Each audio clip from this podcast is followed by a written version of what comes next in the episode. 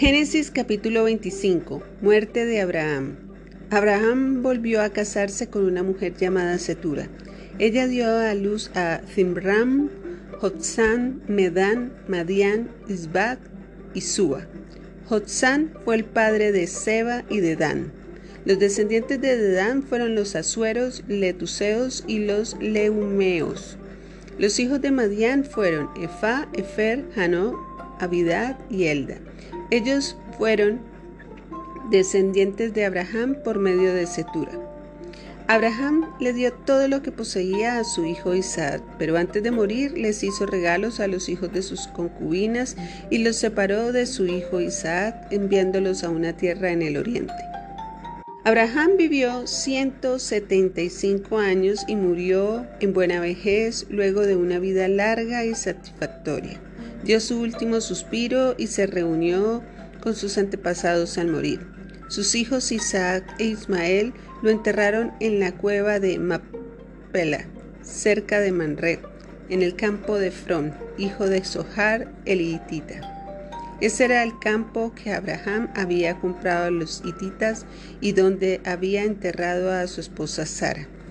Después de la muerte de Abraham, Dios bendijo a su hijo Isaac, quien se estableció cerca de Bir Lahai Roi, en el Negev.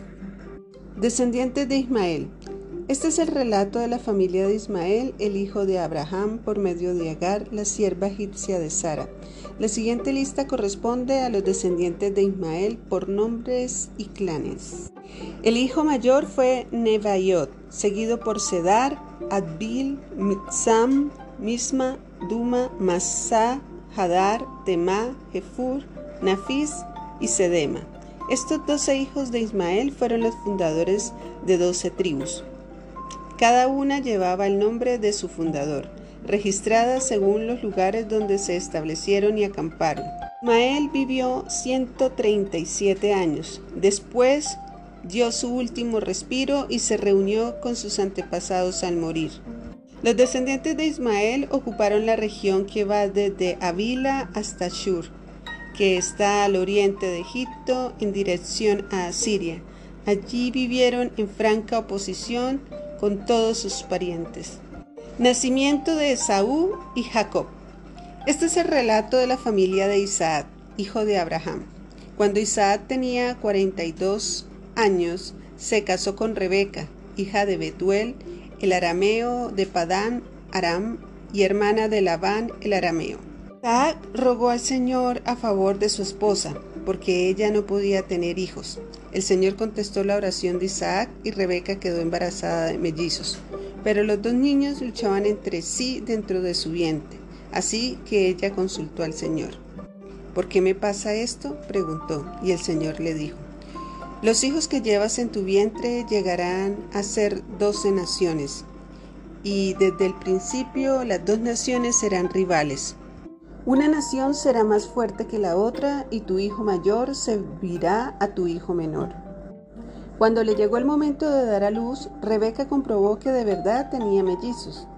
El primero en nacer era muy rojizo y estaba cubierto de mucho vello, como un abrigo de piel. Por eso lo llamaron Esaú. Después nació el otro mellizo agarrando con la mano el talón de Saúl. Por eso lo llamaron Jacob. Isaac tenía 60 años cuando nacieron los mellizos. Esaú vende su derecho del hijo mayor. Los muchachos fueron creciendo y Esaú se convirtió en un hábil cazador. Él era un hombre de campo, pero Jacob tenía un temperamento tranquilo y prefería quedarse en casa. Isaac amaba a Esaú porque le gustaba comer animales que cazaba, pero Rebeca amaba a Jacob. Cierto día, mientras Jacob preparaba un guiso, Esaú regresó del desierto agotado y hambriento. Esaú le dijo a Jacob, Me muero de hambre, dame un poco de ese guiso rojo. Así es como Esaú obtuvo su nombre Edón, que significa rojo. Muy bien, respondió Jacob, pero dame a cambio tus derechos del hijo mayor. Mira, me estoy muriendo de hambre, dijo Esaú. ¿De qué me sirven ahora los derechos del hijo mayor? Pero Jacob dijo, Primero tienes que jurar que los derechos del hijo mayor me pertenecen a mí. Así que Saúl hizo un juramento mediante el cual vendía todos sus derechos del hijo mayor a su hermano Jacob. Entonces Jacob le dio a Esaú quiso de lentejas y algo de pan. Esaú comió y luego se levantó y se fue. Así mostró desprecio por sus derechos del hijo mayor.